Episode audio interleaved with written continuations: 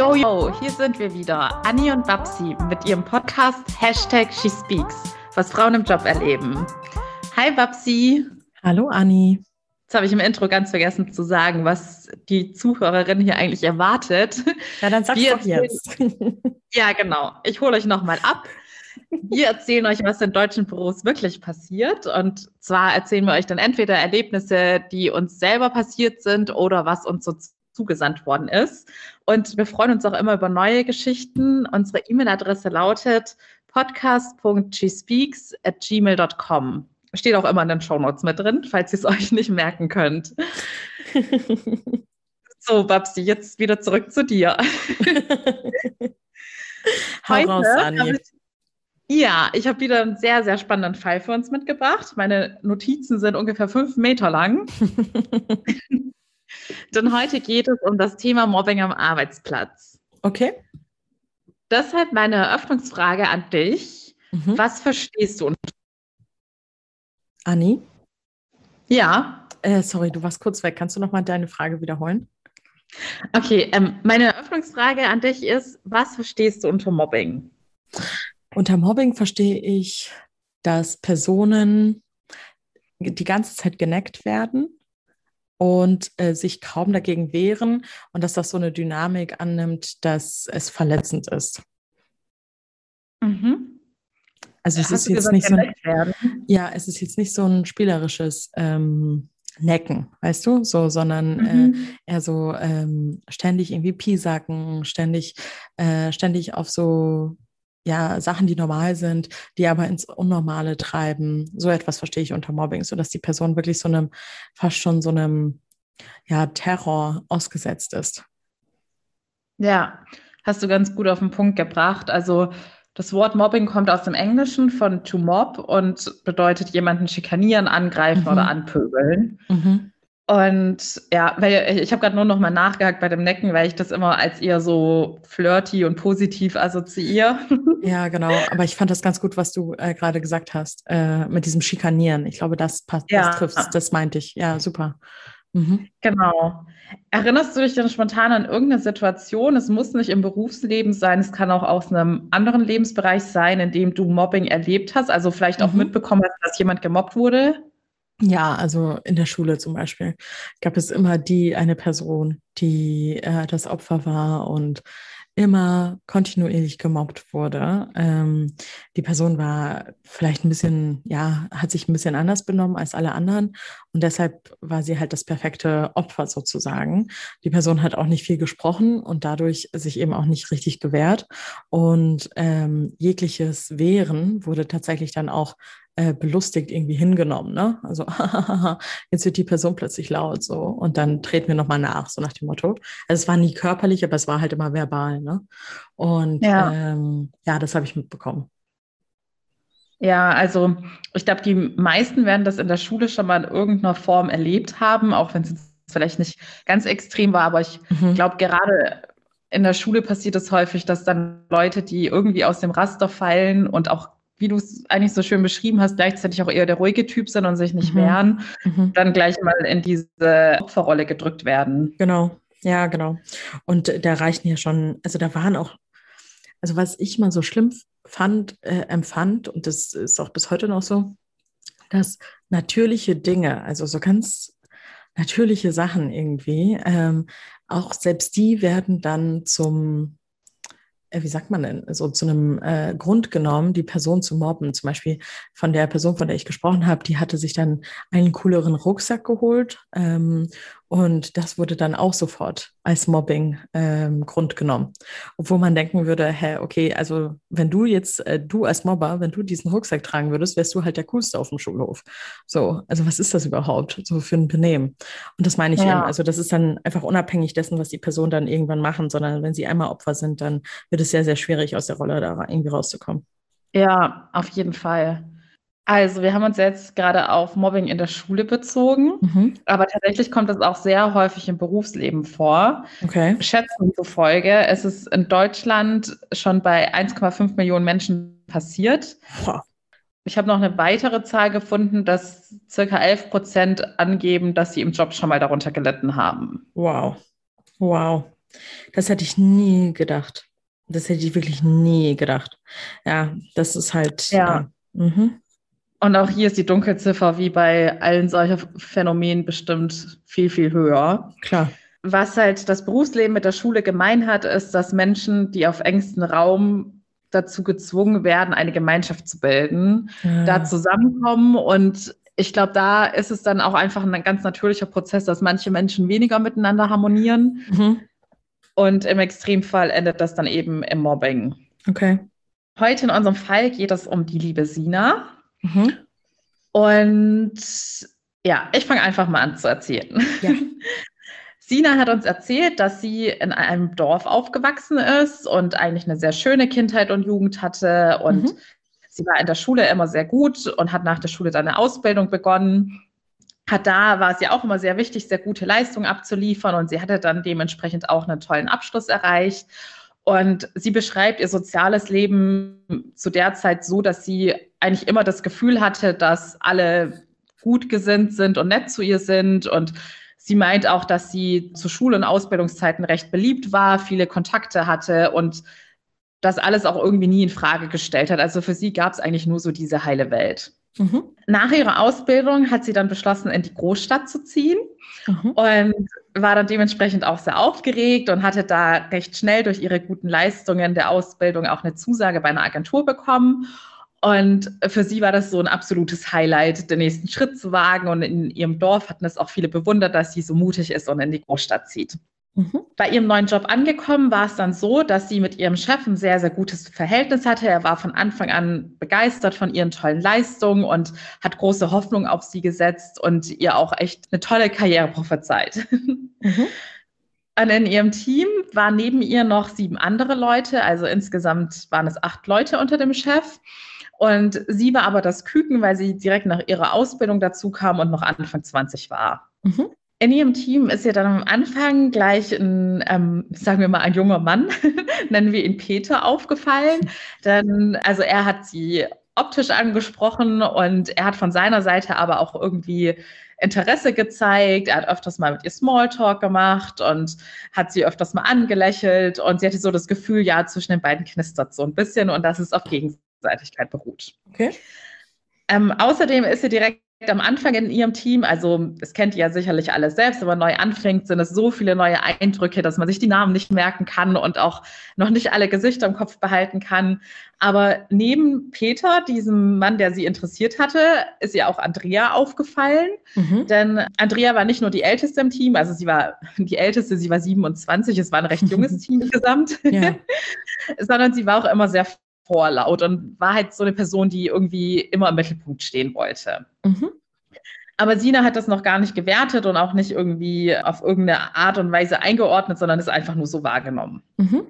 In den ersten zwei Wochen war Sina dann sehr zurückhaltend. Sie beschreibt sich vom Typ her generell eher als schüchtern und als niemand, der jetzt, sagen wir mal, sie ist so, wie sie sich beschreibt, stelle ich sie mir als Gegenteil von Andrea vor. Okay.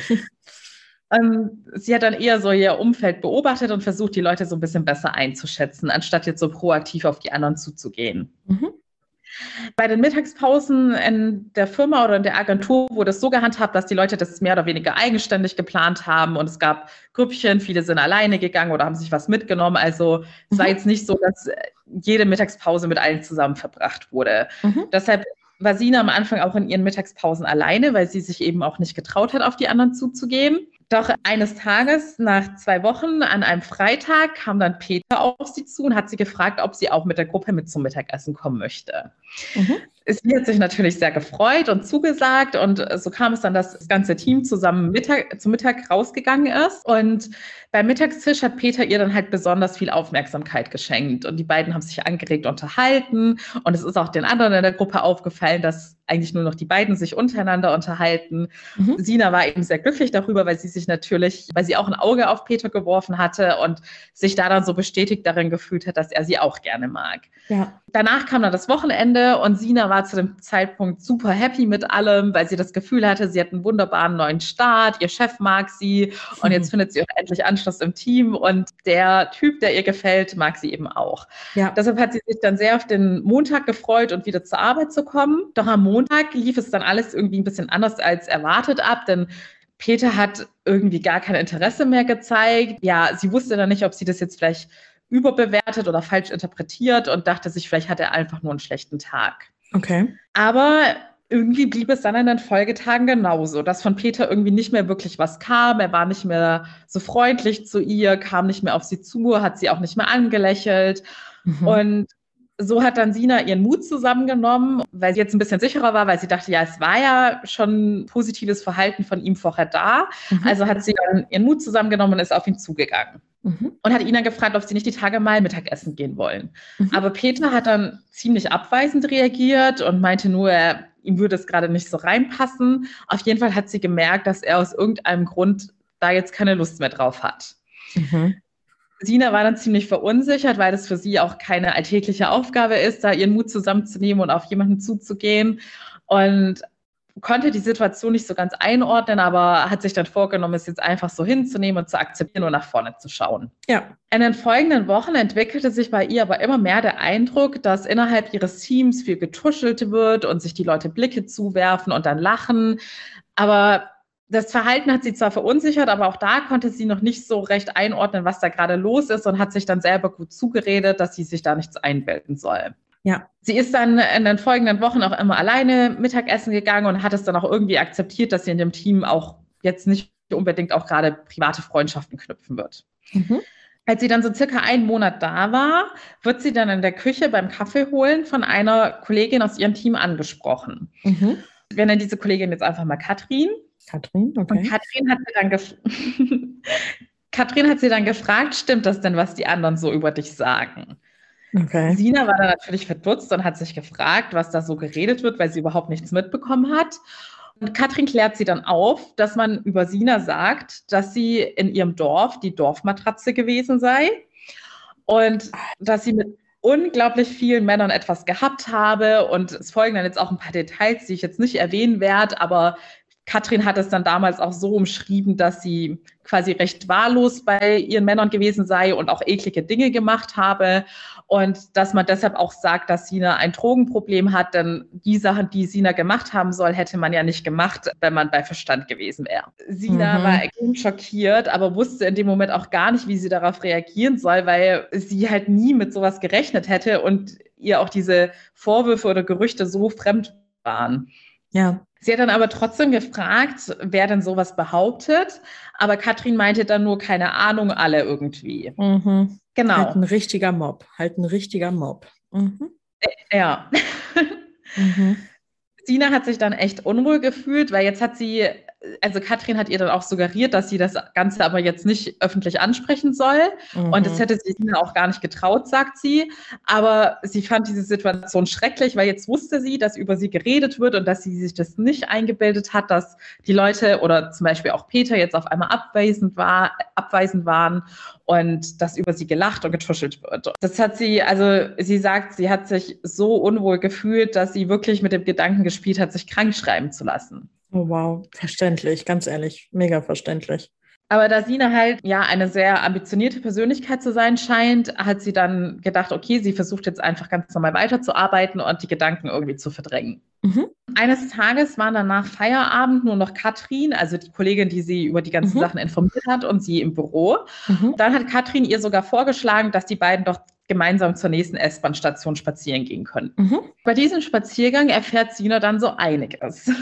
Okay. Sie erfährt dann, dass Andrea und Peter mal lange bevor Sina kam, etwas Unverbindliches am Laufen hatten mhm. und Andrea wohl immer mehr wollte, aber Peter da nicht, nicht so ganz so. dran interessiert war. Mhm. Und deshalb vermutet Katrin auch, weil es wohl für alle im Team offensichtlich war, dass Peter an Sina interessiert war, dass Andrea die sein könnte, die dann diese ganzen Gerüchte gestreut hat.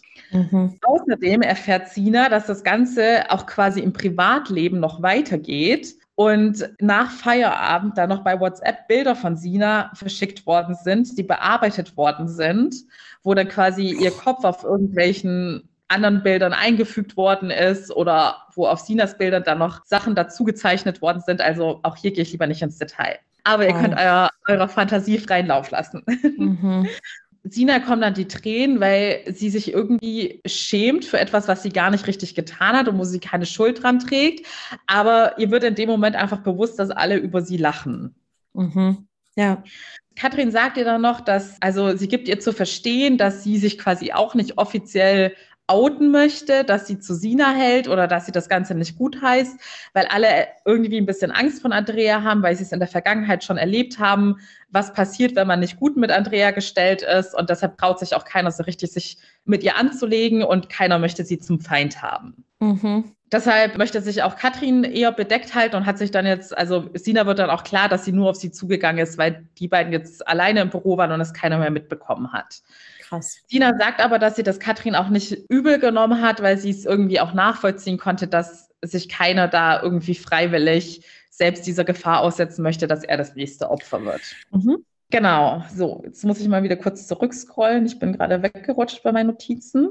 Also, Sina fühlt sich also unwohl auf der Arbeit, aber auch gleichzeitig hilflos, weil sie einfach nicht weiß, was sie machen soll. Mhm. Denn es ist nach wie vor so, dass sie zu ihrem Chef ein sehr gutes Verhältnis hat, aber er hatte eben sehr viele Außentermine und war halt nicht besonders oft vor Ort im Büro. Sina schildert die folgende Phase dann so, dass sie sehr, sehr viel zu Hause geweint hat, aber sich trotzdem immer wieder dazu entschlossen hat, nichts zu machen, weil sie irgendwie Angst hatte, dass es doch schlimmer werden könnte, wenn sie sich jetzt zum Beispiel an ihren Chef wendet. Mhm sie kriegt dann auch immer, dadurch, dass sie jetzt auch ein Auge dafür hat und weiß, was im Hintergrund abgeht, achtet sie natürlich auch mehr darauf, was so zwischen den Leuten getuschelt wird. Und dadurch kriegt sie auch mit, dass sie oder sie wird auch immer offensichtlicher, also es wird immer weniger auch geheim gehalten, von Unternehmungen ausgeschlossen, auch also nicht nur vom Mittagstisch, sondern auch von privaten Unternehmungen. Sie kriegt halt immer häufiger mit, dass irgendwie die Kollegen sich abends noch treffen oder irgendeine Party stattfindet. Aber Tina wird halt nie gefragt oder eingeladen. Mhm sie fängt dann auch so ein bisschen an, an sich selbst zu zweifeln, weil sie noch nie erlebt hat, dass sie so extrem von so vielen Menschen ausgeschlossen wurde. Und es scheint ja auch keine Ausnahme in diesem Team zu geben. Mhm. Dann war es dann eines Tages so weit, dass ihr Chef verkündet hat, dass er für zwei Monate einen Auslandsaufenthalt haben wird. Und dadurch, dass Andrea schon am längsten im Team war und auch die älteste war, sollte sie in der Zeit den Lead übernehmen. Oh nein. Da fing dann ja der eigentliche Horror an, dadurch, dass Andrea dann auch Verantwortung über Sina hatte. Denn so kam es dann vor heute Ereignissen, dass Sina absichtlich nicht zur Teambesprechung eingeladen wurde und nicht darüber informiert wurde, dass diese Termine überhaupt stattfinden. Und ihr wurden halt insgesamt auch sehr viele wesentliche Informationen vorenthalten. Krass. Mhm. Außerdem versuchte Andrea auch immer häufiger, sie zu demütigen, indem sie ihr halt wirklich anspruchslose Aufgaben zugeteilt hat. Also Sina sollte dann zum Beispiel alleine den Küchendienst übernehmen oder so Aufgaben machen wie Postgänge etc. Also ich glaube, jeder kennt es, dass solche Aufgaben mal im Job anfallen, aber Sina beschreibt es so, dass man wirklich gemerkt hat, dass nur sie diese Aufgaben zugeteilt bekommt und zwar auch vermehrt und kaum noch wirklich an ihren eigentlichen Aufgaben gearbeitet hat. Oh Mann, ey. Okay, verstehe. Eines Abends ist Sinas fast dann so voll, dass sie sich ihrer Mutter abends beim Telefonieren anvertraut. Ihre Mutter war dann extrem entsetzt, als sie das alles erfährt. In dem Gespräch schildert dann Sina, dass ihr bewusst wurde, dass es nicht nur, ja, dass nicht nur ihre Psyche an all den Sachen gelitten hat, sondern dass es mittlerweile so ernst geworden ist, dass es auch ihre Karriere darunter leidet. Ja. Weil Andrea jetzt in dieser Machtposition war und Sina sich jetzt auch beruflich nicht mehr so weiterentwickeln konnte, wie es ihr eigentlich zustehen würde. Aber auch gut, und, aber auch gut die Priorisierung, ne? Also ja, gesund, also psychisch schaffe ich das. Also da bin ich wirklich am Rande meiner Nerven. Aber jetzt steht auch noch die Karriere auf dem Spiel. Ich will es gar nicht ins Lächerliche zielen, aber da kann man mal ich sehen, wie, wie bei uns auch manchmal jemand tickt, ne? Also dass man ja, ja für den Job auch psychisch leiden kann ähm, oder sollte oder muss. Ähm, aber wenn dann die Karriere dadurch ins Stocken kommt, uh, bloß nicht. Ja. ja. genau, diesen Aspekt spricht Sina dann auch an, dass es okay. für sie war das so ein Klickmoment, weil die Karriere für sie halt so einen hohen Stellenwert hatte, ja. dass sie da so das Gefühl hatte, also sie selber beschreibt es so, dass sie bis zu diesem Punkt dachte, dass sie sich wie ein kleines Kind anstellen würde und da noch, ja. weil das für sie ja auch mit diesem großen Schritt, ich ziehe weg von zu Hause und in die Großstadt, war es für sie irgendwie so gleichgestellt, oh, jetzt komme ich doch nicht ohne meine Eltern klar und bin beim ersten Problem aufgeschmissen und stelle mich jetzt so. total an. Mhm. Mhm. Und sie hätte sich da quasi selber verurteilt, aber als ihre Mutter dann auch diesen Aspekt hervorgehoben hat, dass es ja mittlerweile auch wirklich sehr ernst wird, nicht nur in, also die Mutter hat das sofort erkannt, dass es auch in Bezug auf die Psyche ernst wird, aber sie hatte eben auch diesen Aspekt mit der Karriere nochmal hervorgehoben, dass ja es jetzt auch weitreichende Konsequenzen hat, wenn Sina auch da noch eingeschränkt wird. Ja. Und das war für sie dann irgendwie so der Moment, wo es Klick gemacht hat und sie dann dachte, wow, es ist wirklich eine sehr ernste Situation und es muss sich was ändern. Mhm. Deshalb hat sie sich dann mit ihrer Mutter besprochen und sich vorgenommen, dass wenn der Chef wiederkommt, sie dann das Gespräch mit ihm sucht, da sie zu ihm ja einen sehr guten Draht hatte und er auch sehr viel von ihr hält. Ja. Also hat sie das dann auch gemacht. Sie musste dann auch in dem Gespräch, äh, Gespräch mit dem Chef weinen und da ist ihr dann auch nochmal bewusst geworden, wie nahe ihr das die letzten Monate alles ging. Mhm. Und der Chef war total überrumpelt und genauso entsetzt wie die Mutter. Okay.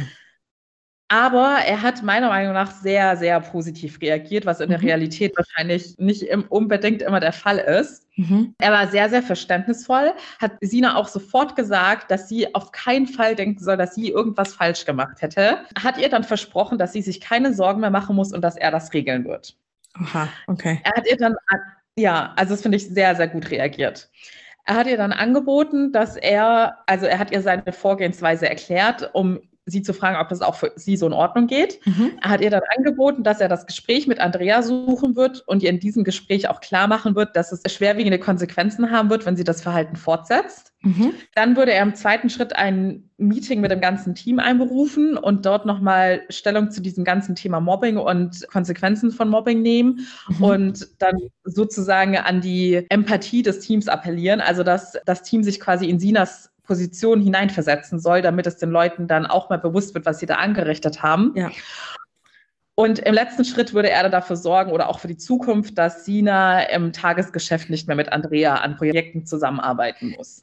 Okay, aber keine Konsequenzen für Andrea? Nein, also es wäre jetzt, das Gespräch würde er quasi als erste Abmahnung einordnen. Aha, okay. Und ihr dann mhm. sagen, dass es schwerwiegende Konsequenzen, also es wird jetzt nicht explizit gesagt, ob es eine Kündigung wäre oder eine okay, weitere sorry. Abmahnung. Mhm, mhm. Aber ich denke mal, der Weg würde dann so weitergehen, Richtung mhm. Kündigung.